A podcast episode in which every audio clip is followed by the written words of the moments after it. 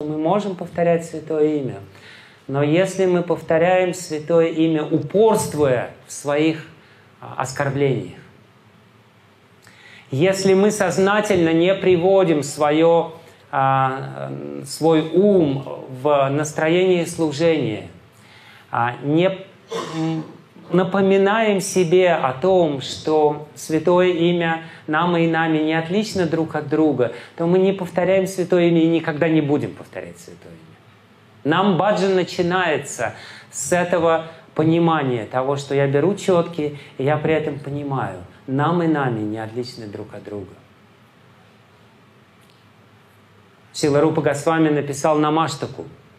В Намаштаке, в восьми стихах, прославляющих Святое Имя, предпоследний стих Намаштаки, очень важный. Судиташтрица Джанарти Рашаен а, Намачит Гана Суха Сварупине Нанда Гокула Махотсава Эте а, Кришна Пурна Вапуше Намо Намаха. Он говорит, что с помощью намы можно достичь всего, можно избавиться от оскорблений намы.